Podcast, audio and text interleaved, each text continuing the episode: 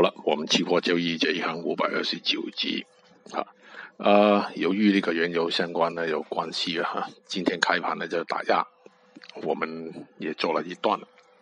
但是啊，它没有想象中那么跌那么多啊，大家可以看看那个原油那个图，面临一个反弹啊是大概率啊，所以呢，那个原油相关的一些品种呢，有些预期啦，炒开盘跌了一段之后呢，就。我们也收工了啊，这个行情呢就继续在慢慢的反弹。股指方面呢，就我做的很保守，为什么呢？你看那个盘中，你比较一下那个恒生指数，你就明白了。我们比外面那个比较强一点。那个恒生指数在十点钟左右吧，你也见那个顶就呢下调的时候呢，你就发现我们那个股指呢走得很慢啊，虽然也是回调，但是幅度。很少，还不多，呃，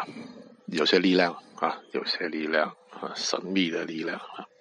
这个情况应该继续很多天的啊，所以呢，就啊，这一点需要关注的，拜拜。